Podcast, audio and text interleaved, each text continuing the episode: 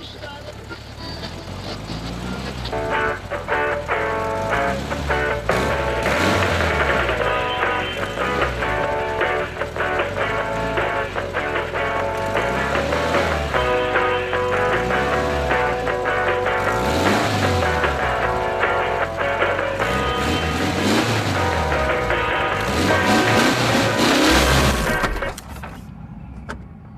glaube nicht, dass, du, dass das Intro zu laut ist. Und Im Verhältnis bist du zu leise, deswegen muss ich den Rechner immer sehr laut machen.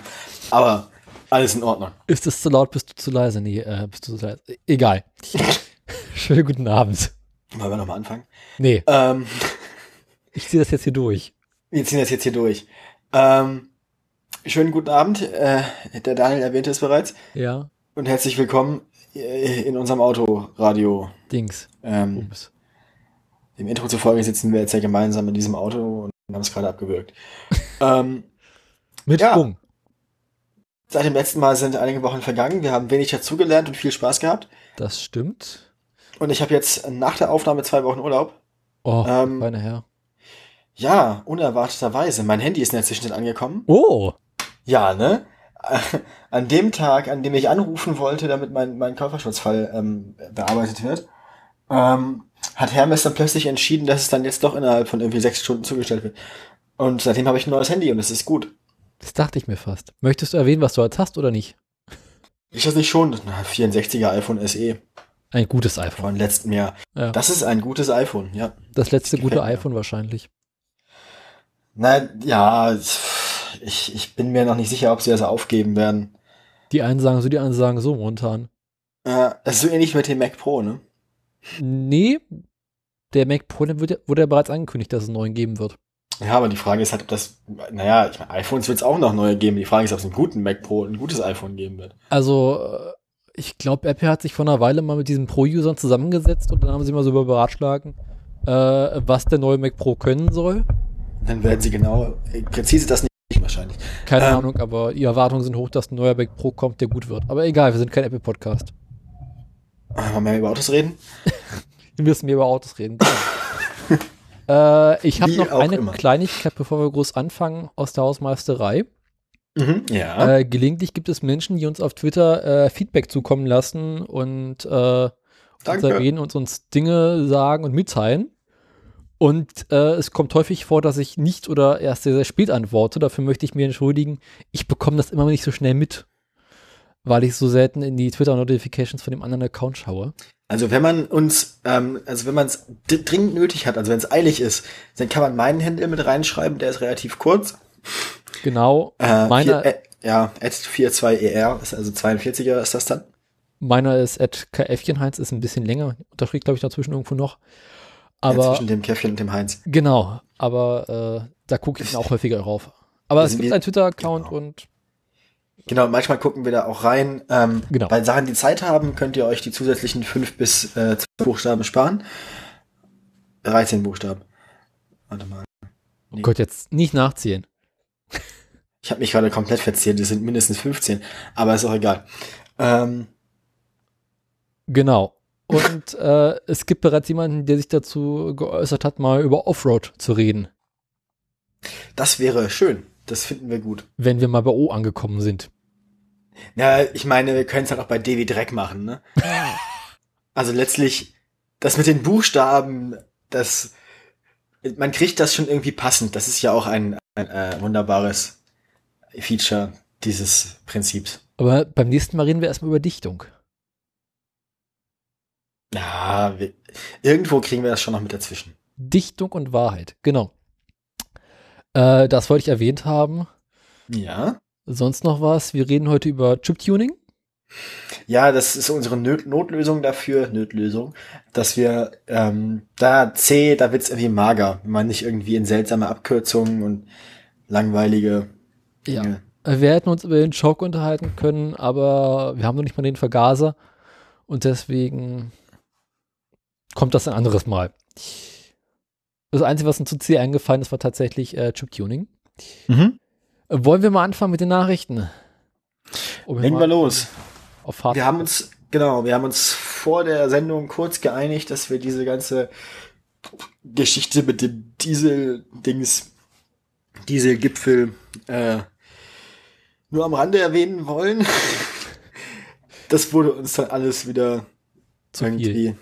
Na, es wurde uns nicht zu viel, sondern es ist halt mittlerweile eine einzige Lächerlichkeit. Unsere Meinung dazu ist, glaube ich, hinlänglich bekannt. Ja. Wir haben uns ja, ich glaube, gerade in der Brennstofffolge durchaus zu äh, den Vor- und Nachteilen von Diesel ähm, geäußert. Und ich denke, daran wird auch ein Gipfel nichts schönreden können. Insbesondere dieser Gipfel.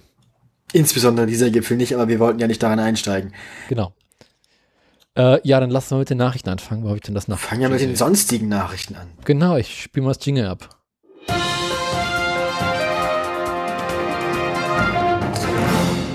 Willkommen Das war zu den zu laut. sonstigen Nachrichten. Genau. Willst du anfangen? Kommen, kommen wir jetzt zum Sport mit äh, Und nun zum Wetter. und nun zum, na, die Aktienkurse kommen am Ende. Genau.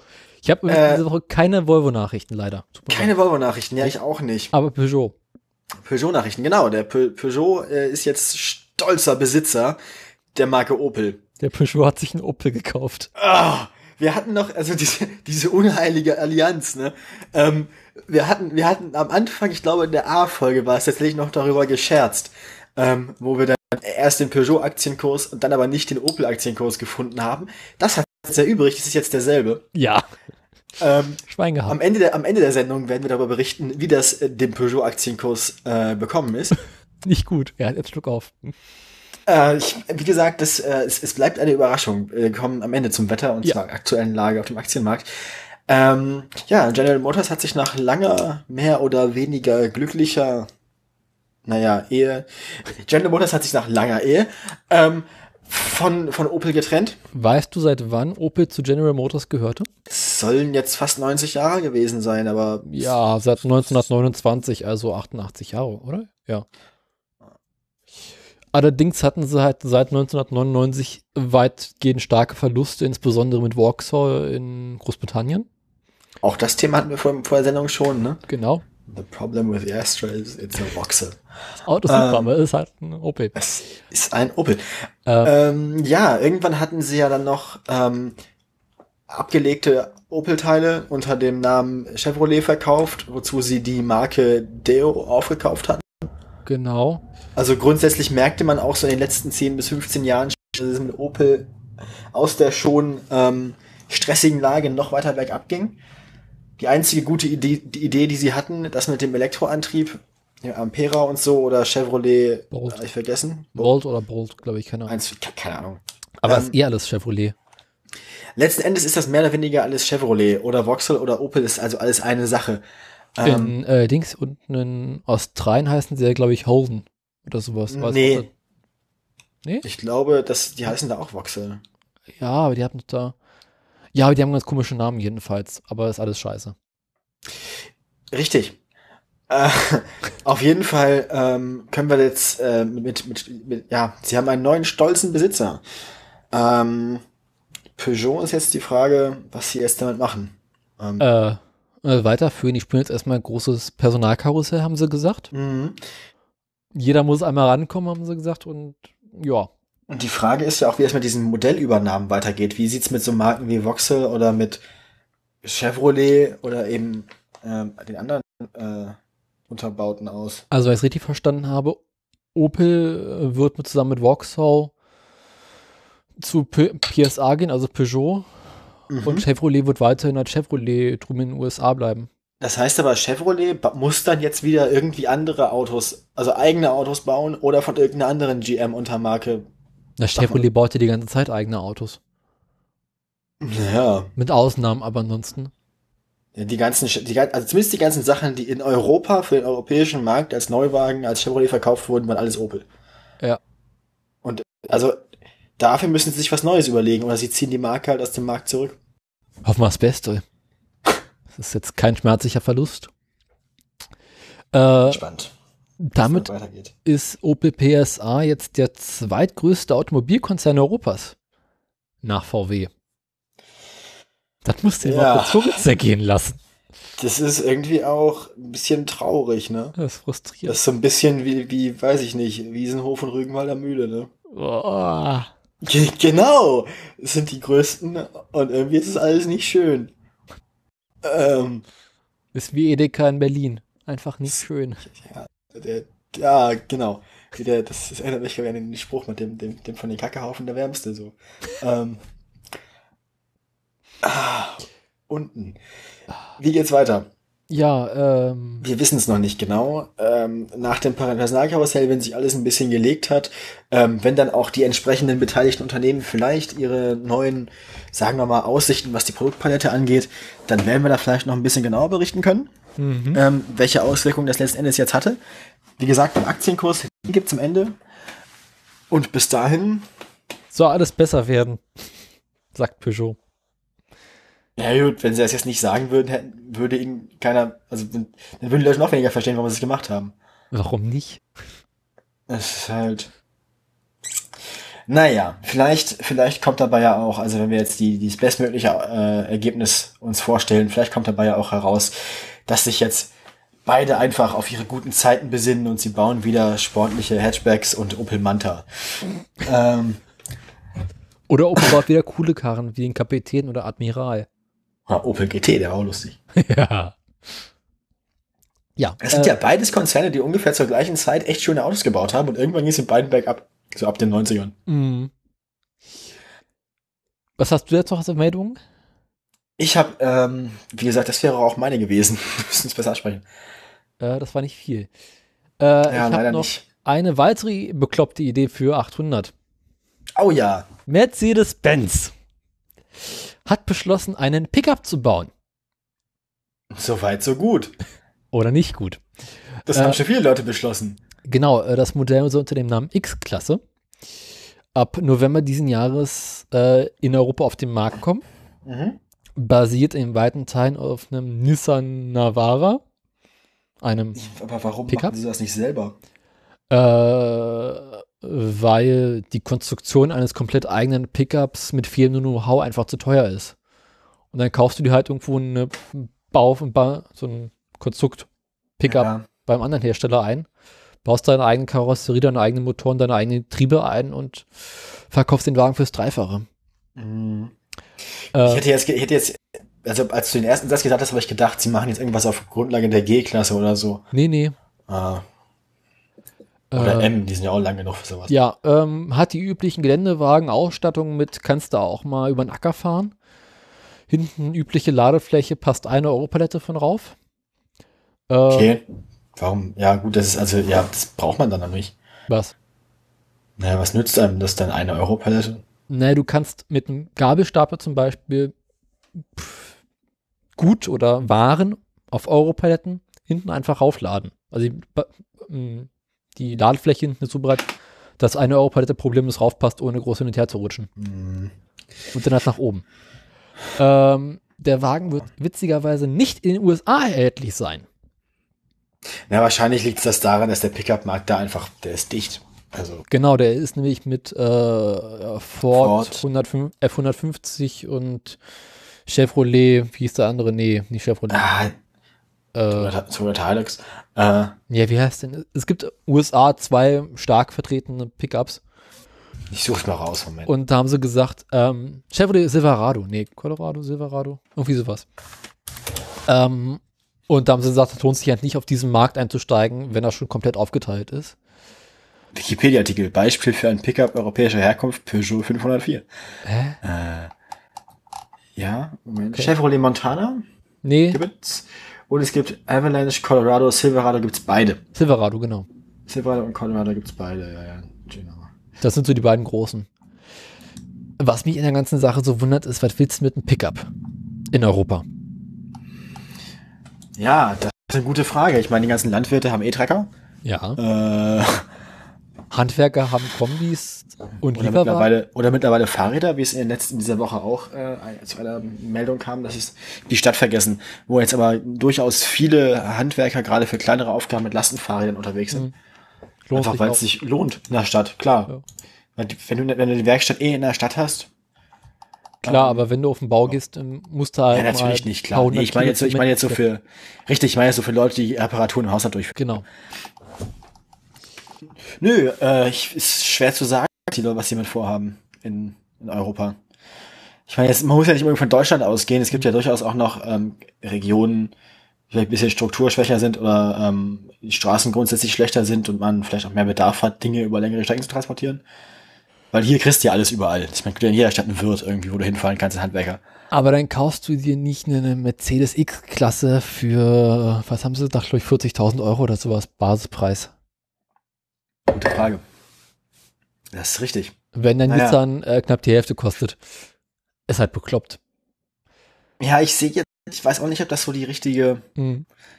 das richtige Marktsegment für Mercedes ist. Naja, sie haben halt Mercedes-Nutzfahrzeuge und der Wagen wird auch von Mercedes-Nutzfahrzeugen gebaut, also nicht. Ja gut, aber dann kannst du halt als Pickup auch direkt irgendwie ähm, ein, hier ein V-Chassis nehmen. Die gibt's ja auch als Pickup, beziehungsweise als Planwagen. Ja, aber der Wagen dabei halt bist. ein Stück kleiner.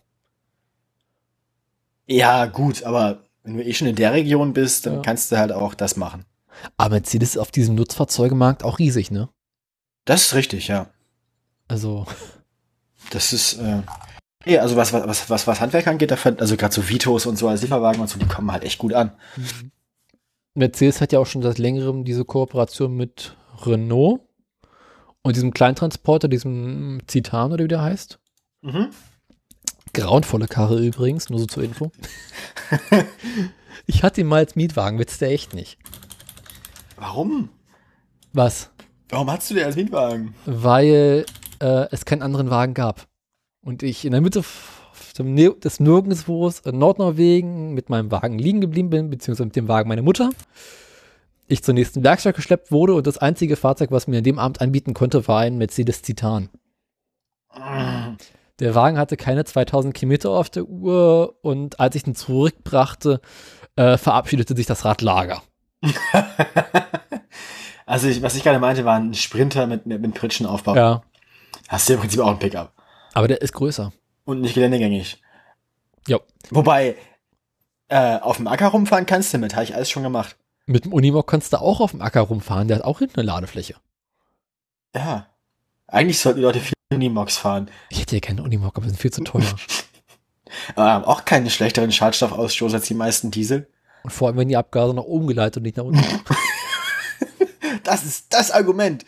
Was, in welcher Höhe hört die Stadtgrenze eigentlich auf? Wie, bis zu welcher Höhe gilt die Umweltzone? ja. Äh, ähm, nee, mit dem Sprinter auf dem Acker rumfahren, auf dem durchfeuchteten Acker, wenn hinten drin zehn Leute sitzen.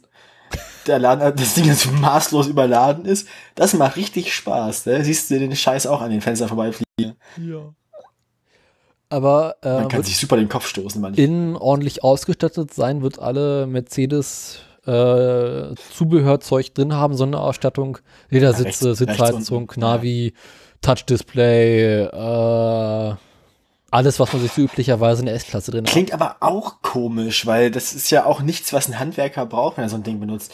Kann, ich nehme an, es wird so ein Lifestyle-Fahrzeug sein. Er wird's. Ich meine, damit fahren sie dann irgendwie an den Strand oder zum Camping und legen hinten drauf, weiß ich nicht, bloß Ein das Sonnenstuhl. Zelt, Sonnenstuhl, das Zelt, eine Kiste Bier. So, Wird natürlich Ja. wiederum auch schlechte Ladungssicherung, du hast die, Fenster- die Kiste Bier weg in der Heckscheibe. Aber jetzt stell dir mal vor, die bauen hinten ähm, so als Aufbau diese mobilen äh, Camper-Wohnmobilsysteme rauf, wie es ja häufiger für Pickups gibt. Ja, aber warum sollte man das dann tun? Dafür kann man sich auch wieder den Nissan kaufen. Wenn man daran eh rumbasteln will. Ja, aber wenn du im Urlaub unterwegs bist und auf einer, dann willst du natürlich auch den Komfort von einem Benz haben. Ja, dann kannst du aber auch einen richtigen Benz mit einem Wohnanhänger nehmen. Ja, aber dann fährst du ja langsam. Das, mit dem Benz fährst du sowieso nicht so schnell. Ich meine, ich glaube, in dem, in, dem, in dem Ding willst du auch nicht schnell fahren, in dem, in dem, äh, Ähm, hat aber rundrum bereits Schraubenfedern und kriegt auch Fettmotor. Es wird bereits gerü ähm, gerüchtet, dass AMG daran interessiert sei, dem Wagen auch einen richtigen Motor zu verpassen Gottes Willen. Ich glaube, die wollen nur wieder irgendeinen so Dakar-Scheiß machen oder so und brauchen eine Straßenversion. und Spaß haben. Ja, es wahrscheinlich brauchen sie jetzt einfach bloß wieder irgendwie eine Straßenversion oder worauf der, auf der sie nachher eine Rallye-Version rausbringen können, weil ihnen das alles zu langweilig geworden ist mit die DTM. Das ist wie dieser Mercedes G-Klasse 6x6 Antrieb. Au, Ja. äh, es, na gut, sie können es sich leisten, Unsinn für, äh, kleine Zielgruppen zu machen. Noch. Noch, ja. Noch. Hat das Ding ja nachher einen Diesel- oder Benzinantrieb? Beides. Kannst beides haben. Hm. Kommt mit äh, unterschiedlichsten Leistungsangeboten, Turbo, nicht Turbo, viel Bums, wenig Bums. Äh, für die arabischen Länder wird witzigerweise noch eine 2-Liter-Maschine ohne Turbolader angeboten. Keine Ja. Ahnung warum. Ich kann es dir nicht sagen. Die haben so schon angekündigt, wird ein 2 Liter Vierzylinder geben, ohne Turbolader Benzin. Frag nicht. Dann bewegt es doch gar nicht mehr. Hat aber auch irgendwie 150 PS oder so was. Ja, liegt die Karre. Keine Ahnung. Habe ich nie nachgeschlagen. Der Wagen ist, kommt auch erst im November raus, heißt es. Und ab Ja. dann weiß man genaueres. Bin mir unsicher, ob das Sinn macht. Andererseits, was macht auf dem Automobil Automobilmarkt schon Sinn? Wie verkauft sich eigentlich dieser VW Amarok, den es mal gab? Ähm, das ist eine gute Frage. Au, ist der hässlich. Ja. Welchen hast du? Den Ah. Amarok oder die X-Klasse? Amarok. äh, Ich meine, der sieht Amarok schick als Wohnmobil. Äh, Junge, Junge, Junge. Ja, gut, die Feuerwehr benutzt sowas anscheinend, habe ich ja gerade gesehen. Warte mal. Hm. Ja, ich weiß nicht, wie gut das sich verkauft. Das steht jetzt hier nicht drin. Also ich habe davon, glaube ich, im gesamten Stadtbetrieb mal zwei Stück gesehen. Ja, ja, ich schon ein bisschen mehr auf dem Land, vielleicht ein bisschen mehr so überreiche Landwirte. Ja, ja. kann das dann schon mal. Aber ich, ich bin noch nicht überzeugt, dass das nötig ist. Und vor allem, wenn du so ein Pickup hast in der Stadt, dann hältst du auf einer Kreuzung an, die klauen hinten alles raus, was drin ist. Nope. Tja. Ja. Ja, wir sind, wir sind äh, nicht überzeugt. Wir sind irritiert. Sagen wir es mal so. Ja, wir wir bleiben, wir bleiben ähm, dezent skeptisch. Ähm, sonst noch, sonst noch was? Ja, tatsächlich doch noch. Wir müssen noch mal ganz kurz auf das Thema Diesel zurückkommen. Äh, es wird ja aktuell über Fahrverbote in Deutschland diskutiert für Dieselfahrzeuge, welche äh, nicht kommen werden. Zumindest nicht, nicht wenn es nicht eh schon quasi de facto keiner mehr fährt. Genau. Aber bei Heise haben sie sich die Tage mal die Fragen gestellt, wie sieht es eigentlich in unseren Nachbarländern aus mit den Dieselverboten? Und wie sieht's denn aus, Daniel? Und sie haben mal ganz wohlgefällig rübergeschaut nach Frankreich, Aha. wo es in Paris und einigen anderen Kommunen Frankreichs ein Fahrverbot für Dieselfahrzeuge ab dem Jahr 2020 geben soll. Bereits darfst du unter der Woche an Werktagen, also unter der Woche, tagsüber keine Dieselfahrzeuge von vor 2001 fahren und keine Benzinfahrzeuge vor 1997. Ja, das ist aber schon mal ein guter Ansatz. Ähm, Gut, wer in Paris war, versteht, dass die dort Fahrverbote brauchen und zwar für alles. Auch Motorroller und Motorräder. und ja, ja, das verstehe ich. Ähm, dann gucken wir mal zu unseren fliegenden Holländern. Äh, Dort gibt es bereits seit längerem Fahrverbote für Lkw äh, bis zur Schadstoffnorm Euro 3. Ja. Wenn du einen Lkw mit Schadstoffnorm Euro 4 und aufwärts hast, darfst du weiterhin fahren. Ja, gut. In Städten wie äh, Rotterdam, Amsterdam und nee, Amsterdam nicht, aber irgendeine andere Stadt darfst du keine Dieselfahrzeuge vor dem Jahr 2001 fahren. Und Mhm. Amsterdam hat geplant, ab 2018 Fahrverbote einzuführen. Ja. In Okay. Belgien, direkt daneben, ähm, darf man keine Diesel ohne Abgasnorm fahren. Äh, nee, kein Diesel mit Abgasnorm Euro, Euro 3 oder niedriger, also wie in Holland.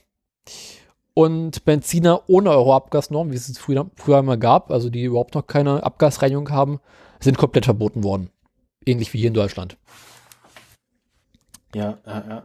Ähm, schauen wir mal zu den Dänen, Schweden, Österreichern und, und den Schweizern. Dort äh, wird überlegt, Fahrverbote für diese Fahrzeuge einzuführen. Es gibt aber noch keine festen Pläne. Ja. insbesondere in Österreich und der Schweiz. Ja. Äh, ja, also eigentlich, ähm, die Leute sind mindestens so weit wie wir oder weiter. genau. In Oslo zum Beispiel wird bereits überlegt, ein Fahrverbot für alle Ver Verbrennungsmotoren einzuführen. Und wenn ich mich nicht irre, gibt es dafür auch bereits ein konkretes Datum. Das gefällt mir. Gleichzeitig darfst du dort aber im gesamten Land bisher den ältesten Diesel fahren, den du willst. Und denen ist eigentlich ziemlich wumpe, was denn für Abgase rauskommen. Ja, ich glaube, da geht es auch vor allem um die Lebensverbesserung in den Städten und gar nicht so sehr den Umweltschutz. Ja. Also die wollen einfach nur die Dinge aus den Städten raushalten. Was du auf dem Land im Wald machst, ist denen, glaube ich, auch egal. Mhm. Da darfst du die Rußspuren auf der Straße verteilen. Ja. Ja, ähm, das war's bei mir soweit mit Nachrichten. Hast du noch was? Nee, wie eben schon gesagt, ähm, du warst faul. Ich war faul und unaufmerksam und habe nachts zu wenig geschlafen und das dann nach der Arbeit nachgeholt. Ich hatte seltsame Schichtwechsel und so. Ähm, Klingt ungesund. Ja, ich brauche den Urlaub. Aber ich habe das Gefühl, es ist, glaube ich, ganz gut, dass ich jetzt irgendwie innerhalb von zwei Wochen mich mal wieder einpendeln kann. So. Ähm, und danach geht's dann wieder direkt weiter mit lustigen Schichtwechseln. Aber das an anderer Stelle. Das gehört jetzt nicht hierher. Genau. Wollen wir jetzt über Chiptuning reden? Wir wollen jetzt über Chiptuning reden. Ich mache den Wikipedia-Artikel zu dem. Äh, ähm, Was heißt da wollen? Wir müssen. Wir wollen. Wir also, sollten. Also. Wir sollten. Wir haben versprochen. äh, wir müssen jetzt, wir sehen uns gezwungen. Ihr habt es so, ihr habt es, ihr habt euch nicht ausreichend gewehrt. wir werden jetzt Chiptuning reden, ob ihr wollt oder nicht. Genau. Tuning war früher ja ganz einfach. Hast einen dickeren Vergaser rum raufgeschraubt und einen neuen Auspuff und der Wagen fuhr wesentlich schneller. Oder halt gleich einen Motor aus einem anderen äh, Fahrzeug einer ähnlichen Baureihe genommen oder an dem vorhandenen Motor irgendwie größere Zylinder eingebaut. Oder genau. Ich kenne auch die Geschichte des äh, Vaters einer, einer mir Bekannten, der hat erzählt, wie sie früher an ihrem ähm, an ihrem VW-Bus tatsächlich, an ihrem T1 umgebaut haben. Da haben sie tatsächlich mehrere Motoren gehabt ähm, und aus allen Motoren dann die Teile rausselektiert, die den höchsten Hubraum ergeben haben. weil die, einfach weil die Produktionstoleranzen so hoch ja. waren. Ähm, dann hast du halt den, den, den Kolben mit dem größten Durchmesser genommen, dazu die, die Zylinderbänke mit den größten ähm, Hubräumen, die äh, Pleuel, die am besten dazu passen und so weiter und so fort, dass du die höchste Verdichtung, den größten Hubraum hast und den wenigsten Verlust, also die dichtesten Zylinder, dass alles gut gepasst hat. Äh, und dann den Vergaser sehr gut eingestellt. Und dann ist das Ding schon äh, Angaben des damaligen Besitzers ziemlich gut gelaufen für einen VW. Äh, und fährt bis heute tatsächlich. Ist in der Umgebung geblieben, ist nicht mehr in seinem Besitz, aber als ich ins letzte davon habe erzählen hören, ähm, hatte er sich gerade mit dem jetzigen Besitzer wieder getroffen. Der fährt noch. Was ich auch mal, was irgendwie relativ üblich war, ist ähm, aus alten Porsche Motor, äh, Motoren also ja, 356, ja. Genau, also 55. in den T1 einzubauen. Weil war auch luftgekühlt, war quasi baugleich. Im Prinzip der gleiche Motor. Es, ähm, es gab ja auch den, den Porsche-Motor, der in den Käfer gepasst hat. Das war der 355. Ich dachte jetzt, den meinst du. Ähm, ja, also ich weiß nicht genau, aber was. Der Porsche motor Ja, der Motor aus dem Porsche, mit dem Steen sich totgefahren hat, der passte auch in den Käfer rein. Äh, Ging dort aber wesentlich besser. Im Käfer? Ja, ja. ja. Der Käfer war auch aerodynamisch gar nicht so schlecht. Ja. Also auch im, auch im heutigen Vergleich hat er einen echt guten CW-Wert. Bloß das Fahrwerk ließ höhere Geschwindigkeiten nicht zu. Nicht komfortabel, also man will das nicht. Das heißt nicht, dass es nicht getan wurde. Mhm. ja, kein Schlagloch ist zu tief, man ist höchstens zu langsam. ähm, ah ja, Sprüche von Freunden meines Vaters aus deren gemeinsamer Jugend, ähm, wo auch so Dinge passiert sind, die, äh, illegale Viervergaseranlagen und fremde, äh, typfremde Motoren in Fiat 2 da einbauen, dann im Cabrio äh, mit stehendem Beifahrer fast 200 zu fahren. Mm. Darwin Award lässt grüßen. Zumindest mein Vater hat es überlebt. Wie es den anderen Leuten, die daran beteiligt waren, geht und ob die irgendwelche Langzeitschäden davon getragen haben, das kann ich nicht beurteilen. Hoffen wir das Beste. Aber heute ist ja alles viel komplizierter. Genau. Es wäre noch schöner, wenn man heutzutage einfach noch fremde Vergaser seinen Motor bauen könnte. Früher gab es auch noch so Späße, muss ich noch erzählen. Da hat man, ein bekannter mir jetzt irgendwie ein Nachbar von ihm hatte irgendwie einen VW 1600 oder sowas. Er hatte einen VW 1400. Und an irgendeinem Wochenende, als der Nachbar mal nicht da war und der Wagen vor der Tür stand, hat er eine, seinen Motor aus dem Wagen rausgeklaut und seinen eingebaut und quasi die beiden Motoren getauscht. Und der Nachbar hat es nie gemerkt. Mhm. Dass da halt in seinem Wagen plötzlich ein kleinerer Motor drin war. Hm. Fand ich schön. Ja. Hm. Das ist irgendwie so ein älterer Herr. Hat ja eh nicht so viel Gas gegeben. Ja. Bei diesem Spider haben sie auch immer ähm, zwei Waschbeton Waschplatten, also so Gehwegplatten, große, in den Kofferraum gelegt, weil der Frontantrieb hatte. Äh,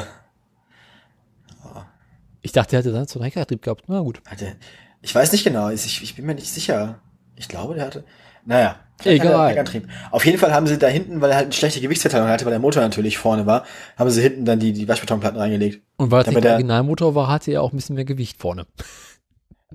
Ja. Unwesentlich. Diese Waschbetonplatten hat mein Vater tatsächlich in Geschenkpapier eingewickelt und meiner Mutter unter Weihnachtsbaum gelegt. Warum das?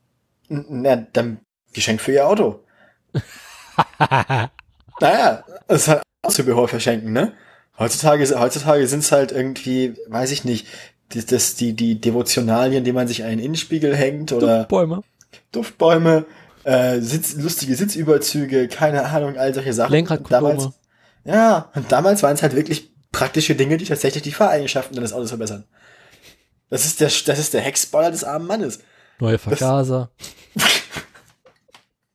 Ach, das war noch Zeiten. Äh, auch dieses Auto gibt es, wenn auch in wesentlich schlechterem Zustand als damals. Äh, gut, auch, na, wesentlich, ich weiß nicht.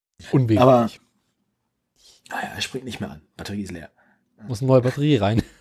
Und ein neuer Motor. Und also die, die, die Zustandsbeurteilung meines Vaters über dieses Auto, als wir ihn zuletzt gesehen haben, war so viel wie, wenn man den erhalten möchte, müsste man eigentlich die Fahrgestellnummer nehmen, rausflexen und ein neues Auto einschweißen. Jo, Gut. nochmal ähm, wie 20 gesagt- Jahre warten und dann reißen sie sich um die Karren. Ja, ja. hm. Ja, ich weiß nicht. Auf jeden Fall ist die äh, moderne Lage ja wesentlich anders. Komplizierter geworden. Genau. Ich denke mal, Waschplatten würden immer noch viel helfen bei vielen Autos. Ja. Ähm, also, Kommt drauf an. Wenn sie zu schwer sind, hast du natürlich wiederum weniger äh, Beschleunigung. es geht ja auch um Kurvenfahrten. Es geht jetzt ja also um Kurvenlage und so, nicht um. Ja, aber wenn der Wagen nicht mehr aus dem Arsch kommt, dann ist egal, ob du in der Kurve nicht rausfliegst, wenn du eh nicht schnell genug wirst, um aus der Kurve rauszufliegen. Ja, also ich habe schon die Straßenlage von vielen sehr stark motorisierten BMWs gesehen und es ist alles sehr traurig, wenn die Leute irgendwie die, die ganzen Autobahnabfahrten langsamer fahren als ich in einem Fiat 500, weil die Karre schwimmt. Ja. Ja. Ähm, naja, wie gesagt, was macht man heutzutage denn für lustige Sachen, damit das Auto entweder schneller fährt oder weniger Sprit verbraucht? Ähm, Man bekommt auf echt man muss, man Ideen. muss bei die Elektronik bei Genau. womit wir beim Chip-Tuning wären, denn ich muss ganz ehrlich sagen, das ist wahrscheinlich eine von den Sachen, die sogar noch einen Effekt auf ein Auto haben könnte, rein theoretisch, im Gegensatz zu so Sachen wie tiefer legen, lustige Front- und Heckstürzen, große Auspuffendure und äh, hässlich, hässliche Heckspoiler. Man, die im Übrigen, mal darauf achten, in den seltensten Fällen tatsächlich einen Einstellwinkel haben. Das heißt, die sind, wenn sie äh, waagerecht zur Fahrtrichtung sind, in der Regel vollständig kosmetisch. Mhm. Weil sonst hätten sie ja auch Luftwiderstand. Äh, naja, dann muss man halt bei die Elektronik bei. Genau. Wie gerade schon gesagt. Weil Autos sind heute fahrbare Computer geworden. Richtig. Und dem Computer Und- muss man irgendwas vormachen, damit der andere Dinge tut, als die, die der Chef im Werk gesagt hat, tun soll. Ja, denn die moderne Version des äh, Vergaser, größeren Vergaser draufbauens ist halt das äh, ja, ver, ja, Verändern des Verhaltens der Einspritzung letztlich. Genau. Dass man dem Motor mehr Sprit gibt und mehr Luft und mehr Sprit und mehr Luft heißt mehr Leistung. Ja. Ähm, Was muss man was muss man jetzt machen? Welche Möglichkeiten haben wir da? Fangen wir mal ganz banal an. Man kann also erst mit dem Steuergerät sagen, also es ist alles, was wir jetzt bisher machen, hat echt nur zu tun, wir machen uns nicht die Finger schmutzig. Wir gehen nicht an den Motor ran und schrauben rum, sondern wir spielen mit unserem Computer. Na, meine ich. Ja. Also da kann man schon mal so Späße machen, wie eine höhere Einspritzmenge Mhm. zu tun. Ähm, wenn man einen Turbomotor hat, kann man auch den Ladedruck erhöhen. also dem Turbolader sagen, liefer mehr Bums und äh, bringt dadurch mehr Luft in den Motor. Und man reizt die ähm, materialtechnischen Eigenschaften des Motors stärker aus und Tuner sagen immer, jeder Motor hätte noch Leistungsreserven, die man rausholen könnte, ohne zu großen Schaden äh, herzustellen, zu Ja. erzeugen. Ja. Das ist auch nicht unplausibel, Denn ich nehme an, also es ist, ist glaube ich, sicher anzunehmen, dass die meisten Autos auf der Straße rumfahren, einfach um Schäden zu vermeiden oder um einfach sicherzustellen, dass die Leute, die ja eh immer mindestens 50.000 Kilometer weiterfahren, als im Inspektionsheft steht, ähm, da nicht drunter leiden müssen, weil ja. man kennt ja seine Nutzer. Genauso wie wir auch dafür sorgen, dass sie kein AdBlue verbrauchen, damit sie es nicht nachfüllen müssen. Ist ja auch so, dass mittlerweile viele Hersteller zum übergegangen sind, ähm, gleiche Motoren mit unterschiedlichen Leistungen anzubieten. Beispielsweise Richtig. hat BMW einen 2 Liter Vierzylinder Benziner im Angebot, den sie als einen 1,8er und einen 2,8er ver ver verkaufen. Und der eine hat irgendwie 150 PS und der andere hat 270 PS. Ja. So als Leistungsspanne aus dem gleichen Motor. Und Tuner sagen halt, das ist bei fast allen Fahrzeugen so und diese Leistungsspanne kann man natürlich auch ausreizen und quasi einen Wagen, mhm. der wenig Leistung hat, hinterher mit sehr viel mehr Leistung anbieten. Klar, man kann denselben Motor auch über sowas ein bisschen ähm, komplizierter arbeitet, auf ganz, in ganz andere Drehzahlbereiche bringen, letztlich. Jo. Weil dass der Motor bei einer bestimmten Drehzahl, also dass der Motor beispielsweise bei 1500 oder 2000 Umdrehungen die meiste Leistung hat, liegt jetzt auch nicht unbedingt nur an der physikalischen und geometrischen Auslegung des Motors, sondern eben auch daran, dass er elektronisch, was die Kennfelder angeht, von Einspritzung und Luftmenge, in diesem Bereich optimiert ist. Letzten Endes kann man auch dafür sorgen, dass er den Leistungshöhepunkt bei 3000 oder mehr Umdrehungen hat. Jo. Wenn man das möchte. Da muss man auch immer ein bisschen an die Steuerzeiten ran und so, aber es geht auch erstmal nur über das Chip-Tuning. Mhm. Da kann man aber davon ausgehen, dass es auch für die Haltbarkeit nennenswerte Auswirkungen hat. Genau. Deswegen bieten sehr viele Chip-Tuner und äh, Chip-Tuning-Unternehmen äh, extra Garantien auf ähm, die Teile an, welche sich verändert haben, also Motor und Getriebe im Allgemeinen. Und mhm. sagen, dass irgendwie die üblichen, was weiß ich, drei Jahre oder sowas, ähm, der Wagen problemlos fahren soll. Trotz des Tunings. Ja, klingt fair. äh, wenn sie schon an deinem Auto rumspielen. Wie ist es da eigentlich rechtlich? Also, das heißt, muss man doch trotzdem noch eintragen lassen, ne? Genau. Äh, rechtlich gesehen, zumindest in Deutschland, musst du bei so ziemlich jeder Veränderung, die du an deinem Fahrzeug vornimmst, zum TÜV oder DEKRA gehen und es vorführen. Der TÜV muss dir bestätigen, dass es nicht gemeingefährlich ist und das in den Fahrzeugbrief eintragen. Mhm. Und da steht dann halt drin, dass dein Wagen ein anderes Steuergerät hat und deswegen mehr Bums hat und mehr Schadstoffe ausstößt, gegebenenfalls. Wenn du das nicht tust und du wirst dabei erwischt, zum Beispiel beim nächsten TÜV oder einer Polizeikontrolle, ähm, verlierst du rückwirkend deinen Versicherungsschutz und deine Fahrerlaubnis und der Wagen darf nicht mehr befahren werden. Es drohen hohe Geldbußen, Führerscheinentzug und äh, die üblichen Verdächtigen lebenslänglich schwedische Gardinchen. Im schlimmsten Fall. Ach, schön, ach, schön. Ja.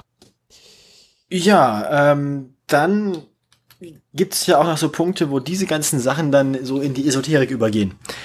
Ähm, weil viele Leute haben ja grundsätzlich, deswegen machen wir die Sache hier, nicht so viel Ahnung von ihrem Auto, hätten genau. trotzdem gerne mehr Leistung und lassen das dann einen sogenannten Spezialisten machen. Ähm, und dann machen Leute es auch gerne bei den billigsten Spezialisten. Weil es soll ja auch nicht zu viel kosten. Für 100 Euro 300 PS mehr. Um es mal übertrieben zu sagen, genau. Und das ist für 300 Euro 100 PS mehr sein, ist auch schon nicht seriös. Mhm. Ähm, ja, da kann es dann dazu kommen, dass äh, sehr wenig oder nichts passiert und man sich den Leistungsüberschuss oder den weniger Verbrauch dann nachher einbildet. Ähm, oder dass der Bordcomputer einfach so modifiziert wurde, dass er weniger Verbrauch anzeigt. Äh, das fällt auch nicht so richtig auf, weil die meisten Leute hier auch, die ja auch nicht leer fahren, sondern regelmäßig tanken. Und dann gibt's noch Leute, die gar nichts am Auto machen oder einem lustige Dinge über Ebay verkaufen, die angeblich die Leistung steigern und den Verbrauch verringern sollen. Ähm, sehr, sehr interessant finde ich. Einfach nur so, das ist im Prinzip ein, ein toter, ein toter ähm, CAN-Bus-Stecker. Äh, mit einem lustigen Plastik, mit einer lustigen Plastikabdeckung drauf, wo dann drauf steht irgendwie EcoBoost so und so Computer. Steckt man dann einfach in den CAN-Bus ähm, vom Auto. Mhm. Angeblich ist da ganz viel Elektronik drin, die das Auto analysiert und dann, äh, ähm, naja, dazu führt, dass das Auto angeblich weniger Leistung oder mehr Verbrauch hat. Nee, andersrum. ähm, Ich habe mal ein schönes Video davon gesehen, wie sich äh, ein, ein Elekt Elektronik- und Elektrik-Nerd, äh, der viele solche Sachen zerlegen Videos macht und doch gerade von solchen zweifelhaften eBay-Produkten, ähm, bei YouTube dem gewidmet und mehrere dieser Produkte zerlegt hat.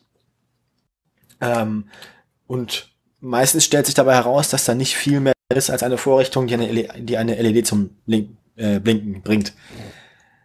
Und auf den Computer des Autos rein gar keinen Einfluss hat. Genau. Da kann man auch sehr viel Geld mit loswerden mit solchen Geschichten. Wenn man es dann gar nicht mehr elektronisch haben will, kann man auch irgendwelche Magnetbänder oder Ringe um seine Spritleitung legen und dann soll das den Treibstofffluss verbessern und dafür sorgen, dass das Auto weniger Sprit verbraucht, weil es der Sprit jetzt nicht mehr verwirbelt, sondern ja, weiß ich nicht, harmonisiert. Also das ist dann die Autofahrerversion des Granda-Wassers. Genau. Oder den Treibstoff in den Benzinleitung zurückhalten soll, sodass er nicht so leicht in den Motor fließen kann. Eieieiei. Ähm, aber zurück zum seriösen Teil der ganzen Geschichte. Man kann das machen, das funktioniert. Ähm, es gibt dafür auch Produkte, die nicht nur die Software ändern, weil viele dieser Steuersachen sind ja auch nicht unbedingt frei programmierbar, mhm. ähm, sondern da kann man dann seine ganz eigene, vollständig offene und Open Source ähm, äh, Steuereinheit bauen. Das ist dann, das kriegt man aber nicht mehr zugelassen, weil die Software darauf halt nur hinterlegt und nicht genormt und halt jederzeit veränderbar ist. Das heißt, du kannst halt im Prinzip mit dem Laptop auf dem Beifahrersitz fahren, die ganze Zeit über den Laptop das Auto. Das heißt, das kriegst du auf jeden Fall nicht mehr zu, zugelassen.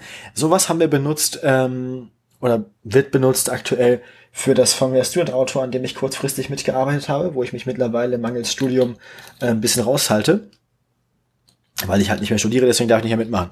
Äh, Sauerei. Sauerei. Naja, haben sie halt ihren äh, besten Fahrer verloren. Naja, so ist das Leben. Aber Maschinenbau studieren war mir langweilig.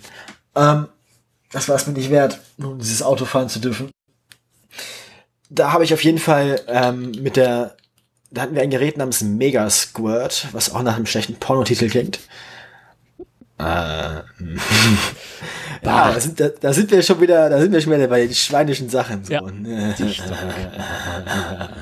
Lass dich mal abschleppen. ich, ich fühle schon, wie mir der Oberlippen-Schnauzbart wächst. Ah. hey, ja, ja, ja, Rocco Schamoni hier. So, ähm, ah, ja. oh Gott. Ah, mega. Da, da komme ich her. Da, also da, da kam vom Thema ab.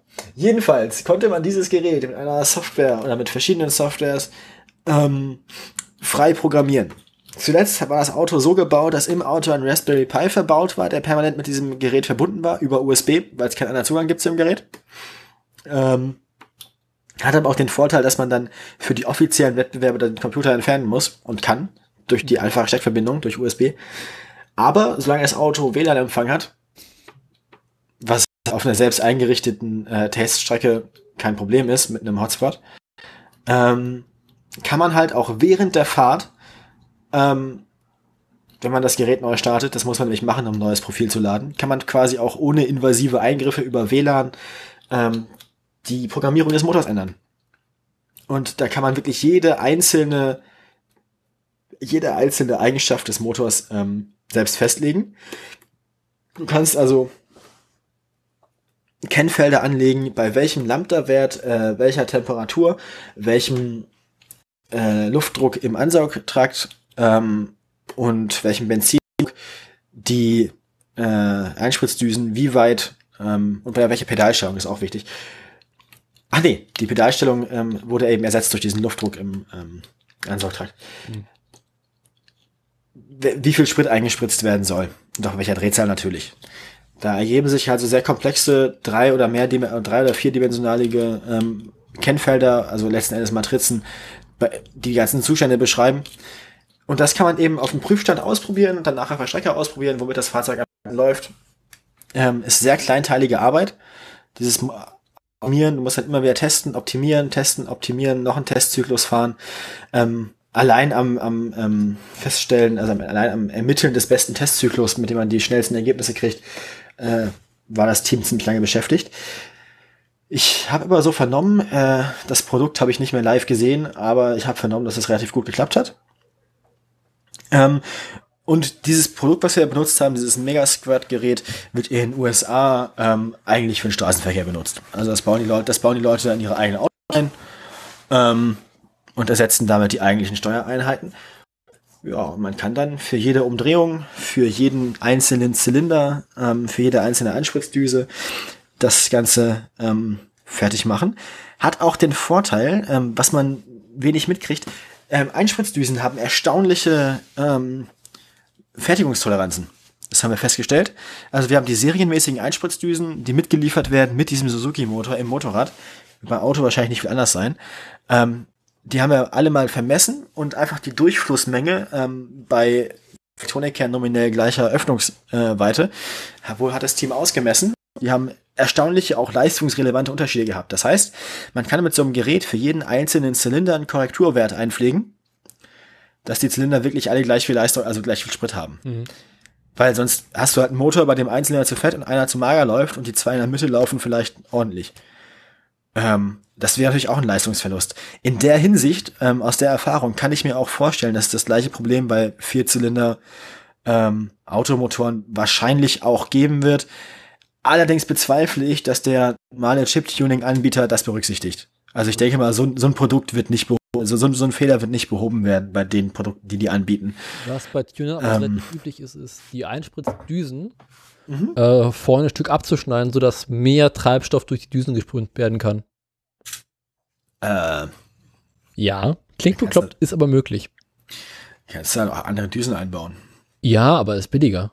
Wenn du einfach die Düsen hast, die du schon nimmst, da einfach vorne ein Stück abschneidest. Aber das macht keinen Sinn ich habe die Anspruchsdüsen sehen nicht so aus, dass man da einfach ein Stück abschneiden kann. Und dann ist der, das macht den Durchmesser ja auch nicht größer. Also, Aber du kannst höhere Mengen durchpumpen. Ja, wieso? Der, das, hä? Der Durchmesser wird doch, also die, die Menge, die, die Durchflussmenge ist doch vom, ist doch vom, vom Durchmesser bestimmt und nicht vom, von der Länge. Ja. Der Durchmesser wird vergrößert. Warum, wie? Ne, du schneidest einfach, nimmst die Düse. Ich habe es auch nicht genau verstanden. Du schneidest ein Stück ab und dann kriegst du da mehr Treibstoff durchgepumpt und dadurch kannst du dem Motor bei jeder Umdrehung mehr Treibstoff zur Verfügung geben, stellen. Klingt sehr seltsam. Ja. Also das ist, äh, also es kann, also es kann, also wenn du, wenn du mehr kleines Stück ausgehst, dann, wenn die jetzt innen, wenn die jetzt innen kegelförmig sind, dass sie nach spitz zulaufen, dann könntest du vorne tatsächlich ein Stück runterdremeln, irgendwie, aber wirklich nur einige Zehntel Millimeter und hättest dadurch ein bisschen größeren Durchmesser. Das kann ich mir vielleicht noch vorstellen, aber jetzt nicht im Stile von vorne einen Zentimeter abschneiden. Nee, nicht so viel. Einfach vorne also ein bisschen abschneiden. Also wirklich, also runter, runterpolieren, so ein genau. paar Zehntel Millimeter, das kann ich mir vorstellen, ja. Tuner sind halt ein komisches Volk. Also jetzt nicht so, dass du da irgendwie mit einem Teppichmesser rangehst und da so unterschneidest. Das ist alles sehr seltsam. Ja. Ähm, ja, dadurch, ähm, aber ich denke mal, dadurch würden aber auch wieder Unregelmäßigkeiten den letzten Endes. Also, das, ich weiß nicht, ob das mehr bringt oder mehr verliert letzten Endes. Ja, aber wenn du einen ollen Opel Corsa hast. Dann nutzt das eh alles nichts. Genau. Dann hast du einen Opel. Da zählt ich, quasi nur das äh, dabei ist dann das alles, also. Ja, dann kannst du doch auch gleich wieder dazu übergehen, dass du einfach einen dicken Endtopf drauf machst, das Ding in neongrün lackierst und einen Hexboiler aufs Dach nietest.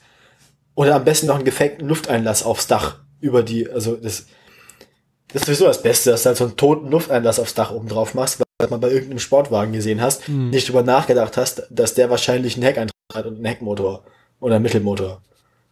Äh. Ja. ja. Oder so einen schicken großen Ladeluftkühler vorne unter der, Mo in der Motorhaube drin.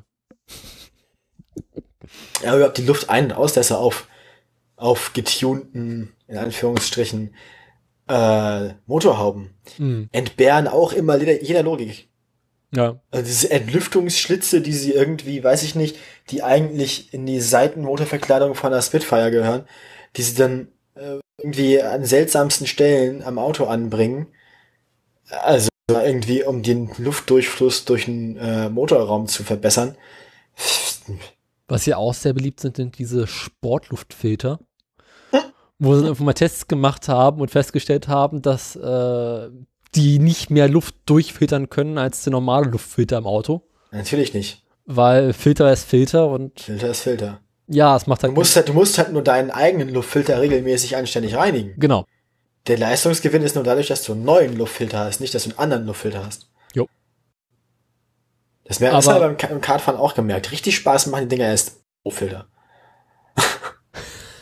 Klingt auch gleich viel besser. Aber so ein Sportluftfilter sieht natürlich schick aus, ne? Sieht natürlich schick aus. Genau die hatten wir auf dem Kart teilweise auch drauf. Wir haben es ausprobiert. Es gab, es, es gab ähm, der, der 30 Millimeter Vergaser und da gab okay. es einerseits einen Ansauggeräuschdämpfer, also quasi eine Airbox. Die dann die Airbox hatte ähm, eine sehr große Filterfläche, dafür aber einen sehr schmalen, also sehr dünnen Filter über eine große Fläche. Es hat so funktioniert, ähm, musste ja so einen quaderförmigen Lufteinlass, äh, das Gebilde vorstellen, mehr oder weniger.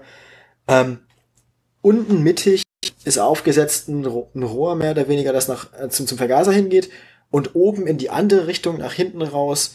Das Ganze ist also mehr oder weniger so S-förmig. Ähm, also auf den beiden großen flachen Seiten des Quaders ähm, sind zwei Rohre, die nach hinten die Luft einsaugen. Entgegen der Fahrtrichtung wird die Luft eingesaugt in dem Fall. Ähm, haben wir auch ausprobiert. Das umzudrehen konnte man nämlich wegen der Schrauben machen, hat keinen Unterschied gemacht, ob es umriss oder nicht. Also keinen merkbaren Unterschied. Interessanterweise hat der Vergaser meistens besser funktioniert, wenn die Box drauf war und nicht der offene Luftfilter. Mhm. Ähm, Erkläre ich mir dadurch, dass, wie gesagt, der Filter dann einfach sehr viel dünner und dafür über eine größere Fläche ist. Ähm, das ist also nicht so ein kegelförmiger Filter gewesen, der drauf ist, sondern einfach eine große Matte aus einem sehr dünnen Schaumstofffilter die quasi in die größte Ebene des, dieses Quaders eingebaut war.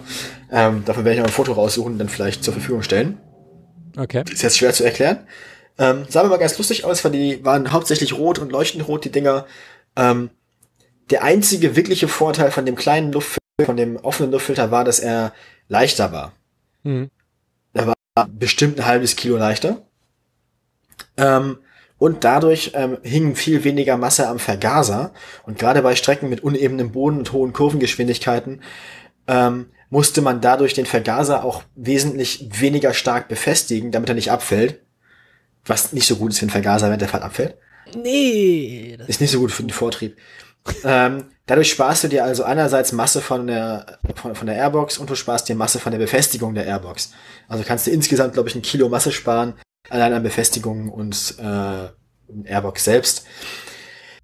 Ähm, und es klingt ein bisschen besser, aber es bringt dir keine Leistung. Jo. Vorteil der Airbox ist, wenn es regnet, regnet es nicht in den Vergaser.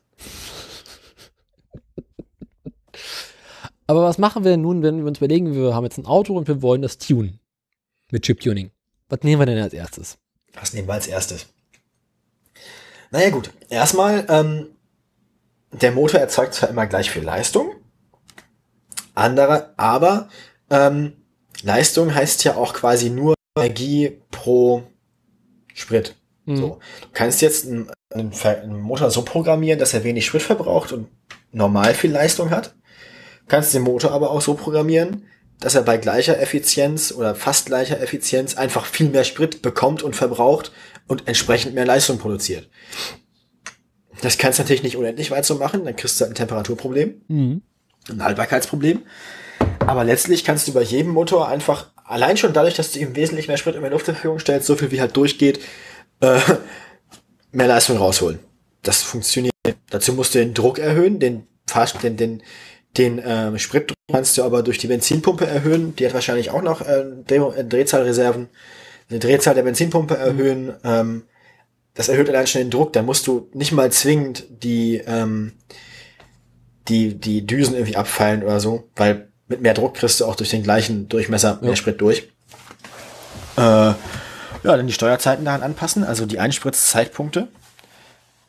Das wird sich nicht viel optimieren lassen. Also du musst es halt dann auf den erhöhten Benzindruck optimieren, dass du wieder auf die gleiche Effizienz kommst. Ähm, ich denke nicht, dass das meiste Chip-Tuning eine große Effizienzsteigerung ist. Es ist halt bei der gleichen Effizienz äh, eine Erhöhung der, des Spritverbrauchs und der daraus resultierenden Leistung. Hm. Da würde ich anfangen. Ja. Aber worauf ich eigentlich hinaus wollte, ist, dass ähm, das größte, größte Leistungssteigerungspotenzial, was man bei Verbrennungsmotoren hat, ist tatsächlich bei Turbodieseln. Da kannst du am meisten Leistung ja. durch Chip-Tuning rausholen. Eindruck, ja.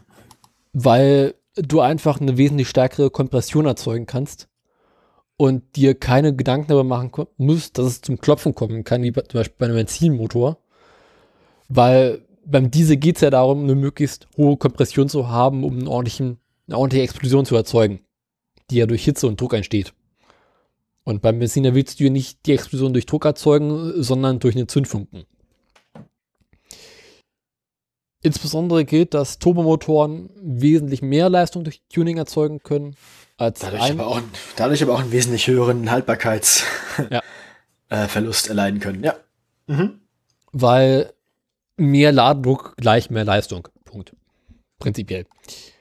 Klar, weil der Ladedruck im Turbolader kann zwar nicht unbegrenzt erhöht werden, ähm, wird aber nie ausgenutzt. Du hast ja immer einen Bypass, der elektronisch gesteuert ist.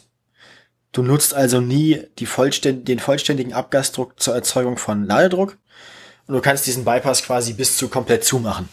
Dadurch läuft der Turbo immer mit, wenn er gebraucht wird. Und das immer mit voller Leistung und erzeugt immer den vollen Druck, den er gerade kann bei seiner Drehzahl. Wird dadurch sehr heiß, dreht mit sehr hohen Drehzahlen und geht sehr schnell kaputt. Und wenn du diesen Bypass komplett zumachst, dann fliegt dir der Turbolader sofort um die Ohren, wenn du vom Gas gehst. Kannst du viel Spaß mit haben. Das meine ich ja immer, wenn du ihn brauchst. Also immer bei, immer im Beschleunigungszustand, im Lastzustand machst du ihn halt zu und wenn du ihn nicht mehr brauchst, machst du ihn auf, klar. Äh, Blöd sind die ja auch nicht, meistens. Ähm, Und ja, also diese schönen Effekte, wenn, wenn, wenn ein modernes Formel 1 Auto liegen bleibt, dieses Jahr geht's, aber in den letzten Jahren war es lustig, dann fängt es halt sofort an zu brennen. Der Turbolader plötzlich so heiß wird, weil er halt keinen Fahrtwind mehr hat. ja. Also halt, aber instant das Auto in Flammen. Dazu, es brennt zumindest oben aus dem Lufteinlass oder ähm, raucht nicht raus. Andererseits ist in der Formel 1 dadurch, wie du gerade beschrieben hast, in den letzten Jahren auch einfach die Leistungsreserven massiv gestiegen. Also ähm, gerade im Rennbetrieb, wenn sie auf lange Zeiten fahren sollen, auf lange, auf, auf, auf äh, Spritverbrauch, merkt man, dass sie wesentlich langsamer sind als im Qualifying zum Beispiel. Und wenn dann das, wenn dann zum Beispiel so ein Auto wie ein Mercedes unter Druck gerät, merkt man, dass dann gibt es einen lustigen Funkspruch, dann heißt es hier, du darfst jetzt Mode A benutzen. Und das ist dann, ne? Wir, wir, wir, opfern jetzt diesen Turbo guten Zweck. äh, führt dazu, dass in diesem Jahr beide Top-Teams schon nach der Hälfte der Saison mehr oder weniger mit ihren Turbos durch sind, die sie erlaubt haben. Weil es ist jetzt ja wieder Konkurrenz. Das heißt, alle müssen jetzt das immer benutzen. Ja. Und da merkt man wirklich, dass die Haltbarkeit von diesen Dingern, wenn nicht einfach nur ein Team dominiert, wirklich an ihre Grenzen gerät. Die bleiben zwar nicht in voller Fahrt stehen, werden aber wesentlich öfter ersetzt. Mhm. Aber da ist ähm, im, im Vergleich zu den vorherigen reinen Saugmotoren merkt man jetzt diesen Einfluss der Leistungsreserven und der Modifizierbarkeit von Ladedruck und so schon viel mehr. So, also wir haben jetzt unser Fahrzeug gefunden. Jetzt müssen wir uns überlegen, wie. Also wir haben uns jetzt für einen Volvo mit Turbodiesel entschieden. Genau. Jetzt müssen wir uns überlegen, wie sorgen wir dafür, dass der mehr Leistung rauskommt, indem wir irgendwie am Chip rumspielen. Da gibt es Ähm, ja. drei übliche Möglichkeiten. Mhm. Die erste wäre, das Steuergerät, welches im Fahrzeug drin sitzt, rauszunehmen und durch ein anderes zu ersetzen. Das, was ich vorhin beschrieben habe, der Mega, genau. Genau.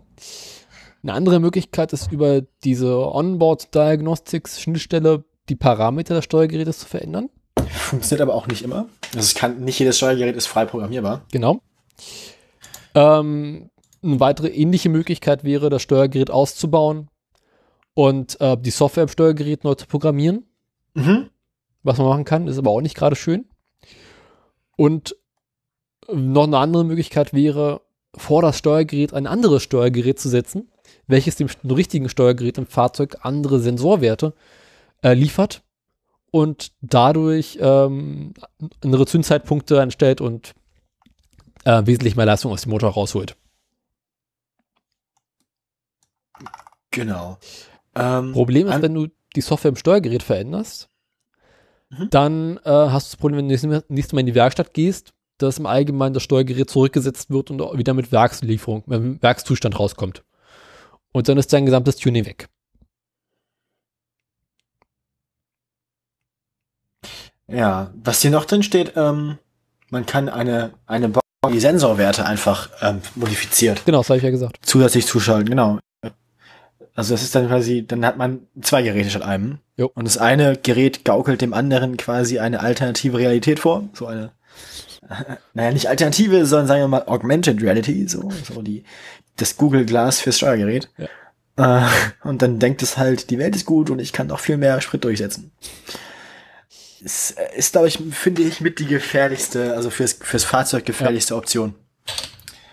Ähm, weil eben, das muss tatsächlich davor warnen, dass der Gerät dann natürlich auch nicht merkt, wenn wirklich was nicht stimmt. Genau.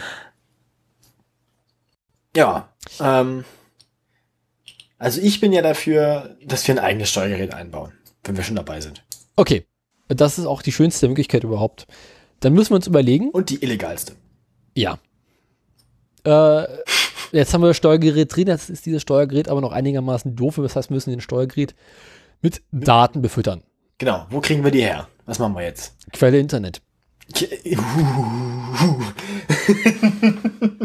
es gibt da auch einen ganzen Satz Möglichkeiten. Ah. Die erste Möglichkeit wäre, für das Fahrzeug passende Datensätze, welche bereits bei einem anderen Fahrzeug ähnlicher Baureihe, gleicher Motor oder sowas, funktioniert haben, auf das andere Fahrzeug zu übertragen. Mhm. Das heißt, du kaufst einfach einen fertigen Datensatz, spielst den ein und hoffst dadurch äh, möglichst viel Leistung rauszuholen. Mhm. Ist Dann sicherlich am preiswertesten. Gibt's aber bestimmt auch welche für umsonst, die den Motor sprengen. Genau. Ist bestimmt auch riskant, ja.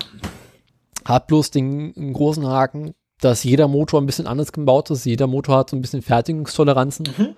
Und dadurch kriegst du halt äh, nicht die maximale Leistung raus. Wenn man viel Geduld und Zeit hat, kann man natürlich dann auch noch das machen, was ich vorhin beschrieben hatte mit unserem Eigenbauauto.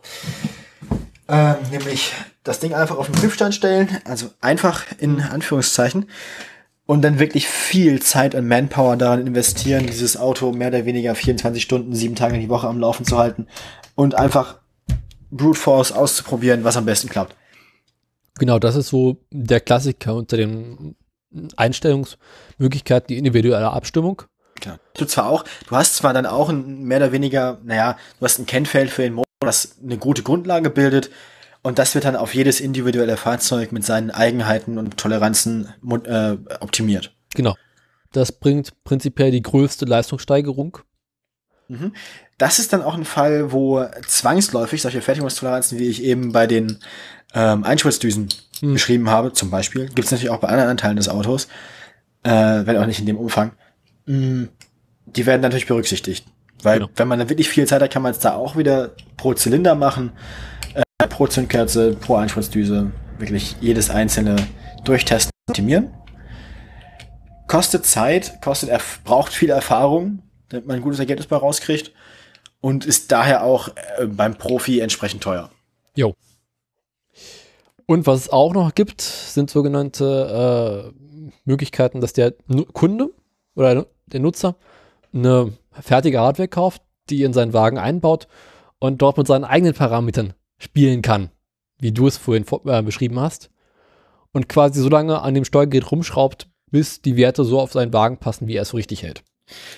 Ja. Das ist aber so richtig ist im Prinzip die Low-Budget-Version von dem, was wir vorher hatten. In der, Im Wesentlichen ohne Prüfstand. Ohne Prüfstandumgebung ist das Problem aber auch, dass man sich nicht sicher sein kann, dass man wirklich einen Fortschritt erzielt hat. Ja.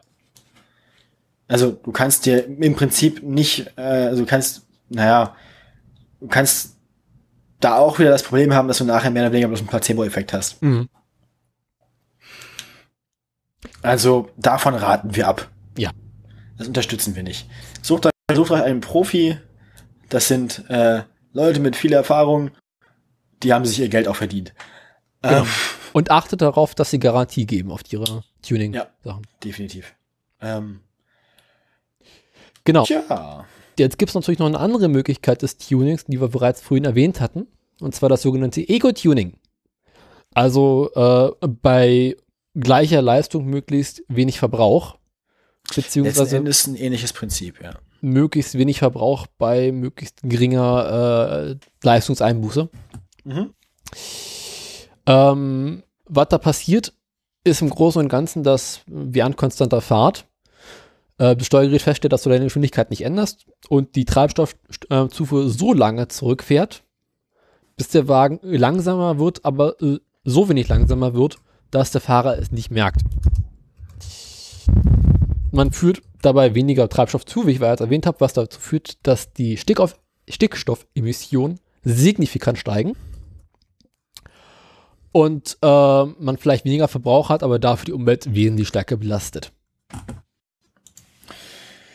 Ja, ähm, da ist natürlich auch wieder das Ding, ne? mehr Leistung heißt natürlich auch immer mehr Umweltbelastung. Das muss man natürlich auch zu den leistungssteigernden Maßnahmen dazu sagen. Was man auch machen kann, ist mhm. ähm, den Motor so anpassen, dass man bei niedrigen Drehzahlen mehr Leistung, mehr Drehmoment hat, sodass man den Motor nicht so hochdrehen lassen muss, um zu beschleunigen und dadurch wiederum weniger Sprit verbraucht. Weil man einfach im niedrigen Drehzahlbereich ist und ähm, ja, da vielleicht dann eher einen höheren Verbrauch hat, aber dadurch, dass man nicht so hochdrehen muss, einen niedrigen Verbrauch insgesamt wiederum hat. So erklärt. Ja, das geht natürlich auch. Ähm, ja, letzten Endes hat beides ein ähnliches Ziel. Ähm, man möchte das Auto irgendwie zu seinen, nach seinen, naja, jeweiligen Maßstäben verbessern. Ja. Ähm, gut, damit haben wir es, glaube ich, einigermaßen gut zusammengefasst. Es gibt noch ein paar Sachen, die man machen kann beim Eco-Tuning, wenn wir sie erwähnen wollen. Ja, können wir gerne machen. Was kann man noch machen? Man kann zum Beispiel die Schubabschaltung äh, wesentlich schneller aktivieren, weil normalerweise, sobald du vom Gas gehst, dauert es immer noch so einen kleinen Moment, bis der Wagen merkt, okay, du hast bisher vom Gas gegangen, jetzt füge ich keinen weiteren Treibstoff mehr hinzu. Ja. Weil nur wenn du mal kurz vom Gas gehst und danach wieder beschleunigst, ähm, kann es halt vorkommen, dass die Schadstoffe wesentlich stärker steigen. Und wenn man halt sagt, okay, ich las, führe den Motor jetzt noch mal drei Sekunden länger Sprit zu. Vermeidet man eben ein neues Hochdrehen des Motors. Genau. Ja.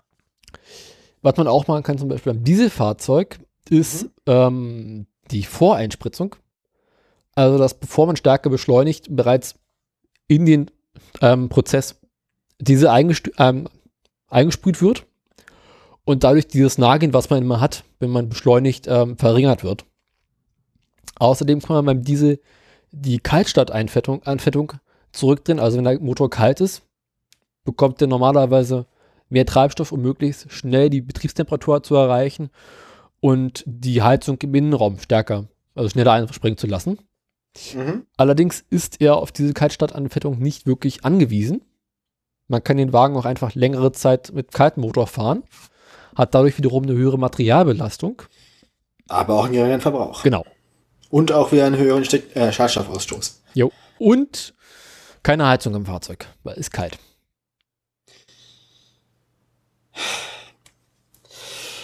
Ja, was die Leute nicht alles tun, um ein bisschen Spaß zu haben oder Geld zu sparen. Mhm. Auch wenn die ganze Sache mit dem Geldsparen natürlich auch mal schwierig ist, bei, insbesondere beim Eco-Tuning. Wenn du 500 Steck, Euro... Steckt man auch genau viel Geld rein. Du steckst 500 Euro rein und gewinnst dadurch vielleicht, wenn Zug kommt, einen halben Liter Spritverbrauch weniger. Ja, bis ich das, das gerechnet habe, musst du auch eine Weile fahren. Ja, das ist alles relativ zweifelhaft. Gut, mehr Leistung erzeugen ist natürlich ein Ziel, das im Straßenverkehr, gut, die sind, über den Sinn und Unsinn kann man diskutieren. Mhm. Braucht man jetzt nicht unbedingt, finde ich. Ähm, aber ich, ich finde es halt aus einer sportlichen Sicht ganz interessant. Jo. Und auch aus einer gewissen Bastlersicht natürlich auch. Ähm, man ist einfach mal so aus rein, einfach nur aus, aus reiner kindlicher Neugier zu gucken, was das Ding eigentlich kann. Genau. Und wie das funktioniert und wie es auf welche Sachen reagiert. Ähm, das alles nachzulesen ist zwar schön und gut, man kann es aber auch ausprobieren. Ähm, dafür empfehlen wir allerdings Privatgelände und äh, sonst auch im Straßenverkehr nicht mehr gebrauchte Fahrzeuge. Genau. Wenn man damit rumspielen möchte. Weil wenn ihr Bock auf starke Beschleunigung haben, habt, dann kauft euch einen Tesla. Kauft euch einen Eurofighter. Äh, weiß ich nicht. Ja. Beschleunigt eigentlich so ein Eurofighter von 0 auf 100 schneller als ein Tesla? Ich glaube nicht. Das kommt auf an, ob du den vorher hochdrehst oder nicht. Also halt wie, wie äh, vom Gas geben her natürlich nicht, aber ein Eurofighter startest du ja so, dass du halt die Turbine komplett hochdrehst und dann die Bremsen losmachst. Genau. Dann von 0 auf 100 vielleicht nicht, von 100 auf 200 wahrscheinlich schon, von 200 auf 300 auch. Und mindestens von 300 auf 400 beschleunigt er schneller als der Tesla. Und Weil dann ist beim Tesla Feierabend. ja. Und dann ist der, dann ist der Eurofighter gerade warm. Ja. Und ab, und ab Mach 0,8 fängt er an Spaß zu machen. Ja. Jo. Mhm. Äh, ja. Nee, das, das, die, am, am Boden ist so ein Flugzeug äh, sehr, sehr, sehr träge und irgendwie ja. unangenehm und macht keinen Spaß. Gibt es ja auch viel, total tolle, viele Videos wie ein Ferrari oder wahlweise ein Rennkart oder wahlweise ein Motorrad so ein Flugzeug beim Starten abzieht, aber liegt halt auch einfach daran, dass die Teile sechs Tonnen wiegen oder weiß ich mindestens zehn oder zwölf. Ja. Zum Ende der Startbahn hin sind die Flugzeuge meistens schneller. Und in der Luft. Auch das. Mhm. Dafür haben sie auch einen schlechteren Bremsweg. Und als Gott nicht so effizient. Das Vorteil ist, das Flugzeug hebt halt vom Ende der Startbahn ab. Das Fahrzeug musste irgendwann bremsen. Man erspart sich quasi den Bremsweg. Ja, man, man kann, ja, man kann noch, man kann, hat noch ein, ja, eine Ausweichmöglichkeit. Genau. Ähm, Aber ich glaube, wir sind mit dem Thema Chip-Tuning jetzt durch, ne? Wir sind schon relativ weit davon weggekommen. Das heißt, ich kann, glaube ich, dem zustimmen, dass wir dem nicht mehr, also wir haben nicht mehr viel hinzuzufügen. Wir haben das, glaube ich, relativ gut ganz grob so umrissen. Ähm, wenn man damit rumspielen will, dann, ja, weiß ich nicht. Viel Spaß dabei. glaube ich, keine Kontakte zur Verfügung stellen, aber. Googelt mal. Googelt mal. Wie gesagt, das Gerät habe ich ja gerade ähm, schon mal erklärt. Die Software, die wir benutzen, die ist, die ist zwar kostenlos, ich habe vergessen, wie sie heißt. Tuner Studio heißt sie, genau. Für ähm, scheiß Name. Das ist fast so schlimm wie Autoradio. Na, Autoradio wiederum ist ja ein Name, den wir ironisch benutzen. Vielleicht benutzen sie das auch ironisch, ich weiß es nicht. Tuner Studio heißt es auf jeden Fall, äh, wenn, wenn ihr an sowas Spaß habt und irgendwie, weiß ich nicht, Zugang zu, zu äh, geschlossenem Privatgelände und einem Auto, das nicht mehr gebraucht wird.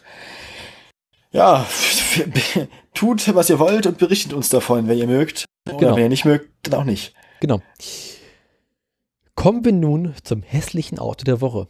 Ach ja, dafür brauchen wir eigentlich auch einen Jingle. Genau. Nachdem wir es bereits in der letzten Folge äh, erwähnt hatten und uns diese Woche nichts Besseres eingefallen ist, äh, nehmen wir äh, den Hitler unter den hässlichen Autos. ah, der Blitztrumpf. Genau, der Blitztrumpf. und zwar den Fiat Multipla. Ei, ei, ei. Ja, war auch irgendwie so naheliegend, ne? Mhm. Aber die Sache mit dem Fiat Multipla ist ja, die sieht zwar unglaublich hässlich aus, ist aber an sich kein schlechtes Auto. Ist aber an sich eine gute Idee gewesen. Genau. Es ist so ein bisschen traurig, dass sie diese gute Idee in so ein unglaublich hässliches Kleid gesteckt haben.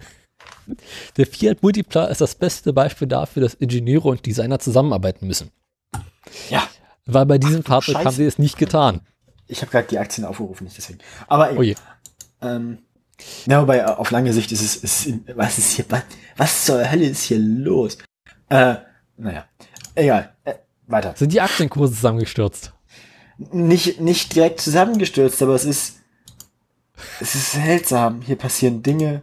Das ist mehr oder weniger. Genau. Unglaublich. Also der Fiat Multipla basierte ja ursprünglich auf einem Fiat Bravo was äh, an sich ein lang Kleinwagen. vergessen.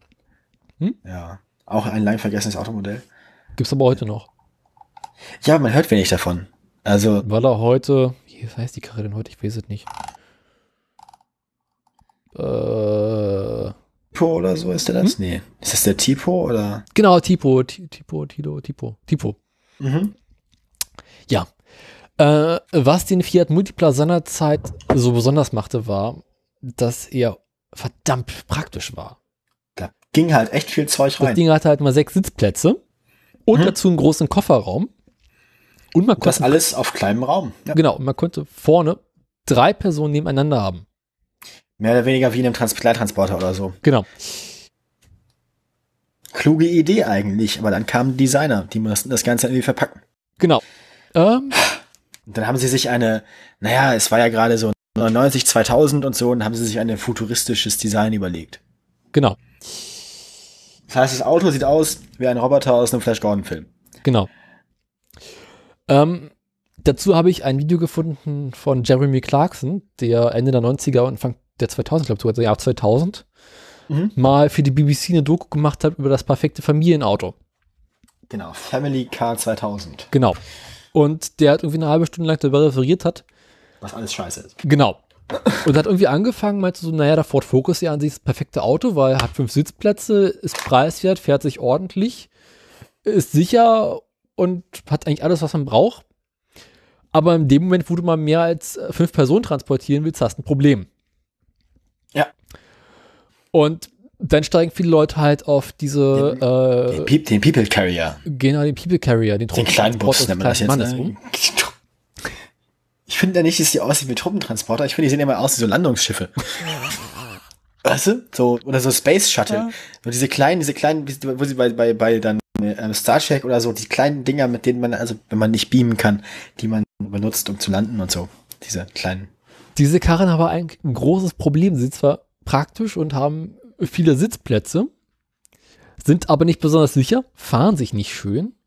Und wenn du mal jemand, Parkplatz. Hm? Äh, man findet nirgendwo einen Parkplatz. genau, und wenn du mal äh, mehr Leute transportieren willst, hast du im Allgemeinen irgendwie Sitzplätze hinten im Kofferraum, In der Knautschzone. in der Knautschzone. Dann hat man keinen Platz mehr für den Hund. Und man kriegt auch keine Sachen mehr in den Kofferraum. Und wenn du Lust hast, am Wochenende Käse einzukaufen, was in dem Video gezeigt hat, äh, musst du die Sitzplätze hinten raustun, hast aber dann wiederum die Sitzplätze, die irgendwo stehen lassen musst, was auch doof ist. Mhm. Alles nicht gut. Genau. Dann kam die Idee mit den noch größeren Autos. Den Geländewagen, Ja. welche aber in so vieler Hinsicht eine beschissene Idee sind, weil du kriegst Teuer, halt viele Leute um, Groß, nicht viele Leute. du kriegst viel, zwar viele Leute rein, der Wagen ist für dich jetzt Insasse einigermaßen sicher, Das ist richtig, ja. weil du überfährst einfach alles, hast aber gleichzeitig miserable äh, Bremswege, weil da ist einfach viel. Masse, Hohen Verbrauch. hohen Verbrauch und insgesamt eine bescheuerte Idee. Mhm. Bleibt ja nicht mehr viel über jetzt. Dennoch haben viele Leute die der Meinung, sind der Meinung, dass sie für ihre drei Kinder und ihren Hund einen Geländewagen brauchen in der Stadt. Mhm. Gut, ähm, ja. Manche gab Leute sind auch der Meinung, seinerzeit- dass ja, Aluhüte gegen Chemtrails helfen. Genau ein Fahrzeug, was an sich allen Anforderungen, äh, die so eine Familie hat, entsprochen ist. Zwei Fahrzeuge. Eins haben wir schon gelernt, Genau. den Fiat. Das andere ist der Opel Zafira. Aber das ist halt ein Opel. Und deswegen schaltet er aus. Das ist halt, ja, it's a Voxel. Genau. Und schlussendlich bleibt nur der Fiat Multiploy übrig, der halt praktisch ist, nicht so viel kostet, sich einigermaßen passabel fährt, nicht zu groß ist, aber Hässlich wie die Nacht. genau. Der Wagen ist halt, glaube ich, sogar ein Stück kürzer als der Fiat Bravo, aber ein Stück breiter, wodurch du halt vorne problemlos drei Personen reinkriegst. In der Mitte kriegst du auch drei Personen nebeneinander. Hinten Also kriegst du auch drei Personen nebeneinander, du hast hinten einen In Kofferraum. zwei Reihen sechs Personen transportieren, wodurch der Kofferraum größer bleibt. Genau. Du hast äh, durch diese riesengroße Glasfläche eine relativ gut Übersichtlichkeit. Mhm. Vorne dieses Armaturenbrett, was zwar hässlich aussieht, ist aber verdammt praktisch. Weil alle Instrumente, die du regelmäßig brauchst, siehst du gut und leicht. Alles ist vom Fahrersitz aus gut zugänglich. Der Schallknopf ist nicht zu weit weg und so weiter und so fort. Aber die Karre ist halt hässlich wie die Nacht. Ja, man muss halt, ne, das ist, es gibt Dinge, die sehr praktisch und sehr hässlich sind, ne? Und dann fragen sich Leute immer, wofür sind eigentlich diese Scheinwerfer da oben über der, die quasi so unter der Windschutzscheibe sind? Über der Motorhaube. Man kennt sie? Diese unglaublich hässlichen Scheinwerfer? Die hatten einen großen Vorteil, und zwar haben sie unglaublich gut die Straßen dunkel ausgeleuchtet und konnten insbesondere bei unebener, Fahr unebener Fahrbahn dafür ähm, quasi diese Beleuchtungsschwankung ausgleichen und das Licht zielgerichtet auf die Straße senden. Dafür waren die halt da. Nun gab es aber einige Leute, die der Meinung waren, okay, die Karre ist hässlich, da müssen wir was machen. Und sind auf die Idee gekommen, den Wagen auch als Cabrio zu bauen. Nie in Serienfertigung, aber als Cabrio. Oh Gott. Einmal auf die Ich- musste er erstmal Ich kommen. klick, ich öffne jetzt den Link. Öffne den Link. Sind die Knaller? Äh. Ja. Aber wir vorher nur zwei, nee, drei, Drei. Sitze. Und, Komm. aber der Kofferraum ist kleiner jetzt. Nee, der Kofferraum ist gleich geblieben. Aber du kannst das Dach nicht zumachen. Dafür hast du an den Seiten offene Türen. Und in der aus Holz. Ein Ja. Lenkrad aus Holz. Also, und, Seit und Seitenplanken aus Holz. genau. Also Das ist schwer zu beschreiben. Das ist, das ist Klickt einfach mal auf das Foto hinterher. Aber es ist großartig. ich und mein Holz. Äh, das, warum? Wa- Was, was machst du, na gut, wenn, wenigstens läuft er nicht voll, wenn es anfängt zu regnen. Aber im Prinzip hast du ein Holzbrett mit sechs Sitzen drauf. Und eine Windschutzscheibe und ein Armaturenbrett, das war's. Und dann dachte sich Fiat, okay, die Karre ist hässlich. Da legen wir noch einen drauf. Ey. Und du darfst jetzt auf den Link da drunter klicken. Also auf den äh, multiflar.weebly. Genau. Oh! Es gab eine Sportversion für den Wagen. Mit Bodykit. Aus dem Hause Fiat. Uh, was ist das denn für ein Plastebomber? Ja. Ey. Aber warum? Aber ja warum nicht? äh, d- das fragst du mich? Guck ihn dir an. Deswegen nicht. Äh, Warum nicht? Die, Felgen sind gar nicht so schlecht. Die Felgen sind schick. Die Reifen sind auch schick. Aber der Rest. Der Rest Das ist sieht halt so ein bisschen aus, als würde es eigentlich irgendwie in Chrysler oder in Dodge gehören, Ja. so. Die Karre ist unglaublich hässlich.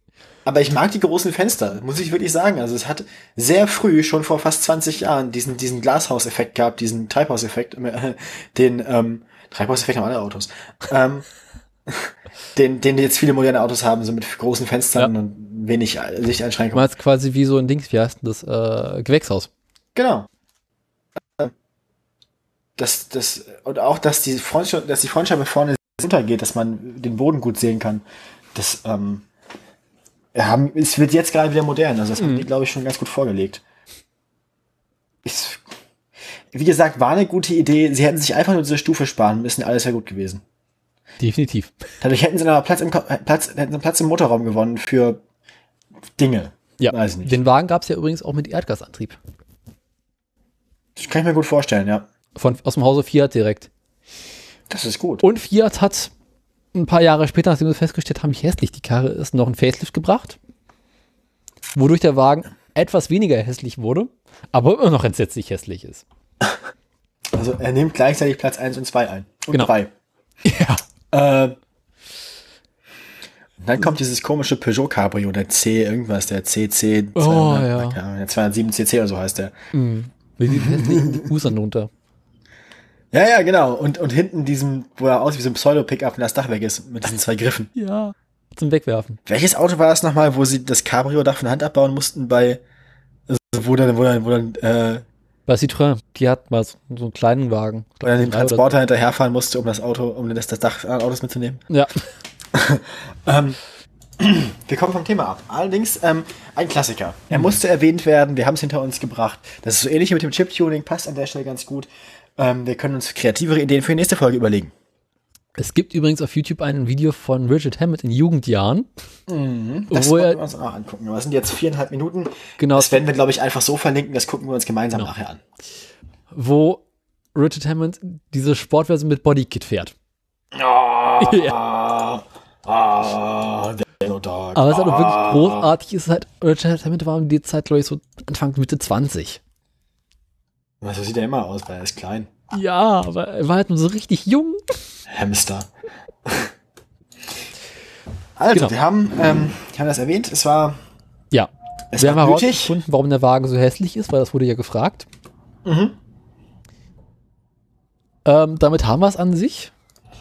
Wenn ihr, werte Zuhörerschaft, hässliche Autos kennt Oder habt. oder habt und Besucht mitteilen damit. wollt, dass ihr die habt oder sie kennt und uns sagen wollt, Besucht uns, wir- aber sagt euch nicht, dass ihr uns, sagt niemandem, dass ihr uns kennt. genau. Ähm, Also wenn ihr hässliche Autos habt, die ihr vorschlagen wollt, wir sind gerne dafür offen. alles klar, wir Hörereinsendungen sind sowieso gern gesehen und Genau. Beiträge und Kommentare oder auch, wenn ihr was Nettes zu erzählen habt zu einem Thema, das mit einem Buchstaben anfängt, Ja.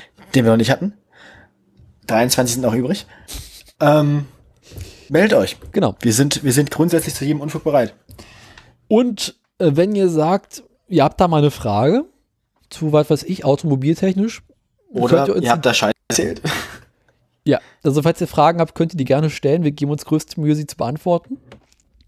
möglichst zeitnah, äh, möglichst in unserer unverkennbaren, halbgaren Art. Genau.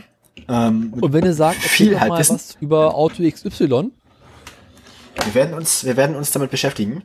dann lesen wir euch garantiert den Wikipedia-Artikel vor. Und vielleicht noch, nee, schön finde ich ja auch immer die, die alten Werbetexte. Ja, Vielleicht machen wir das auch noch. der Werbetext der Woche. naja, nicht der Woche, aber dass man, wenn, wir, wenn wir Fragen zum Auto haben, dann lesen wir im Prinzip nur in Wikipedia, also, lesen wir abwechselnd immer einen Satz aus der Selbstbeschreibung aus dem Wikipedia vor. Mhm. Äh, wodurch die, die, die Realität liegt irgendwo dazwischen. Ansonsten habe ich auch noch einen ganzen Satz alter Automobilprospekte, so Werbeprospekte von früher. Oh ja. Ich finde auch diese Se Selbstreparaturhandbücher immer schön. Habe ich auch zur Hand. Aber ich habe irgendwann mal so alte Autokataloge geschenkt bekommen. Mhm. So irgendwas alles zwischen 60er und 90er Jahre. Cool. Davon existieren, habe ich sogar irgendwo noch ein paar. Die sind wirklich großartig vorzulesen. Ich finde, wir haben noch, also uns gehen die Ideen nie aus. wir können noch lange weiter belästigen. Ja. Spaß Aber, haben wir noch genug. Also, freut euch. Äh, es werden Dinge kommen. Ähm, es werden Dinge geschehen. Dinge werden geschehen, ob ihr wollt oder nicht. Vielleicht nicht unbedingt bald und vielleicht nicht unbedingt in regelmäßigen Abständen, aber ihr werdet uns vielleicht nicht los. Ja. Also, ähm, kommen wir nun damit ähm, zu den Aktien. Zu den Aktienkursen. Ich brauche noch einen Jingle dafür irgendwann. Äh, Was gibt's denn Neues bei den Aktien? Grundsätzlich Jingles für alles. Also, ähm, ich möchte auch heute noch, ich möchte heute im auf den Verlauf der letzten, des letzten Monats beinahe, seit wir aufgenommen haben. Zwei Wochen. War unsere letzte Aufnahme? Vor zwei, zweieinhalb Wochen. Ziemlich genau. Vor, der Freitag vor zwei Wochen, das war der wievielte? Damit ich hier. Äh, der 14. 15? Der 14. Keine Ahnung. Genau, das passt eigentlich ganz gut. Den 14. habe ich hier drin. Also am 14. damals dürfte die Tesla-Aktie, mit der fange ich heute mal an, irgendwo so zwischen 284, also ungefähr um 280, 284 Dollar gewesen sein. Die stieg dann so im Verlauf von 10 Tagen bis auf 297 Dollar. Um dann im Verlauf von nochmal zwei Tagen ähm, auf 264 Dollar zu fallen. Und dann im Verlauf von einem Tag wieder auf 290 zu steigen. Ich weiß nicht, was in den letzten fünf Tagen passiert ist mit Kann Tesla. Genau sagen. Erzähl's mir. Ähm, die Produktion des Model 3 wurde, gesta wurde gestartet und die ersten Model 3s wurden ausgeliefert. Warum? Ja gut, aber das erklärt, also wenn die Model 3 scheiße gewesen wären, erklärt das zwar ein Einbruch, aber es erklärt nicht, warum es dann innerhalb von zwei Tagen wieder krass gestiegen ist. Äh, weil sie festgestellt haben, dass das Model 3 eigentlich eine richtig geile Karre ist. Gut. Ähm, also im Verlauf, letzten Endes ergibt sich über den letzten Monat eine Steigerung von 2%. Mhm. Das ist sportlich. Man hätte jetzt tatsächlich den 2. August, also vorgestern, Tesla-Aktien kaufen und heute wieder verkaufen müssen. Warum? Ja, vorgestern lagen sie bei 264 Dollar und jetzt liegen sie bei 299. Passabel. Ja, selten so leicht drei, für, für, ja, für nicht ganz, für nicht mal 300 Dollar Einsatz hättest du 30 Euro gewinnen können. Mhm. Ähm, das sind über 10% Steigerung in diesem kurzen Zeitraum. Ähm, kann man natürlich vorher nicht wissen. Kommen wir nun. Man sollte dringend in Unternehmen mit Zeitreise investieren. Genau. Also es ist ja nicht mal innerhalb, also es, es ist sogar innerhalb eines Tages heute noch ähm, stark gestiegen. Nämlich ähm, so gegen 16 Uhr lag das Ganze noch unter dem Tagesstartwert bei ungefähr 291 Dollar und es liegt jetzt erst bei 299 Dollar. Mhm. Also es ist allein in den letzten zwei Stunden, vier Stunden, fünf Stunden um nochmal sieben Dollar pro Aktie gestiegen. Ähm, interessante Dinge passieren, ich weiß nicht, ob sie das hält. Ähm, ich habe keine Ahnung von Aktien, aus? man merkt das vielleicht. Wie sieht's bei Volvo aus, um uns Peugeot für den Rest des Abends aufzuheben? Volvo Aktie hatte ich jetzt nicht vorbereitet, aber das kriegen wir hin. Wir machen jede Woche Volvo. Ich hatte das einfach noch nicht offen. Ähm, der Tagesverlauf ist ganz in Ordnung. Anfang des Tages ein bisschen eingestürzt. Ähm, hat angefangen heute mit 138 Kronen, schwedischen, liegt mittlerweile bei 140. Also ist im Laufe des Tages eine Steigerung von 1,2 Prozent. Das ist relativ beachtlich. Seit unserer letzten Aufnahme am 14. haben wir allerdings einen Verlust ähm, von stolzen 10 schwedischen Kronen. Ähm, Ein Euro weniger. Am 14. Am 14. Äh, Juli lag es noch bei 150 schwedischen Kronen, war aber auch dann so ungefähr der Höchststand des letzten Monats und ist bis heute mehr oder weniger stetig gesunken. Weil Volvo keine neuen News rausgebracht hat. Weil Volvo nicht noch eine Vorkriegstechnologie äh, in die ewigen Jagdhunde gesteckt hat. Genau. Ähm, Volvo getreut immer so, ach, die Sache mit den Airbags, die lohnt sich nicht mehr, das machen wir jetzt nicht mehr. wir bauen jetzt nur noch Hovercraft. ähm, kommen wir nun zu lustigen Dingen wie Peugeot. Genau. Ähm, ich mache mal wieder den, den der Tagesverlauf. Wenig spektakulär. Eingestiegen mit 18 Euro, liegt jetzt bei 18 Euro und 10 Cent. Äh, Höchststand des Tages bisher 18 Euro und 24 Cent. Okay. Und also seit der letzten Sendung? Seit der letzten Sendung, der 14. Juli. An dem Tag hatten wir einen Wert von 19 Euro. und 6 Cent. Äh, haben also ungefähr äh, 5% verloren. Weil wir Opel also gekauft vier, haben. viereinhalb bis fünf Prozent verloren. Dieser, also der erste Einbruch passierte zwischen dem 20. und 25. Juli. Da ist er gefallen von 19,05 Euro auf 18,09 Euro. Ist dann nochmal kurz gestiegen auf 18,73 Euro. Hat sich jetzt aber, glaube ich, dann, nachdem er kurz unter 18 Euro war, ähm, wieder ge eingependelt bei den 18,10 Euro. Allerdings muss man sagen, eingestiegen am 5. Juli, in den Juli, sind sie mit 17,90 Euro. Das heißt, wir sind jetzt nur wieder da, wo wir Anfang Juli waren. Gut. Ähm, das heißt, auf ganz lange Sicht gesehen war es jetzt kein so großer Rückschlag für Peugeot. Ist natürlich die Frage, ob sie jetzt noch weiter sinken. Ähm, der Trend heute im Laufe des Tages war aufwärts, auch wieder gegen Abend. Ähnliches Muster wie auch schon ähm, bei der Tesla-Aktie. Aber auch da, ähm, man weiß es nicht, ob sich das nochmal wieder auf die schönen 19 Euro äh, steigert. Die Polizei kommt schon, äh, ich glaube, Wie sah es dann am 1. August aus, als Opel übernommen wurde? Am 1. August, als Opel übernommen wurde, keine besonderen Vorkommnisse, 18,32 Euro. Seit dem 1. August ähm, gesunken dann auf 18,10 Euro. Spannend.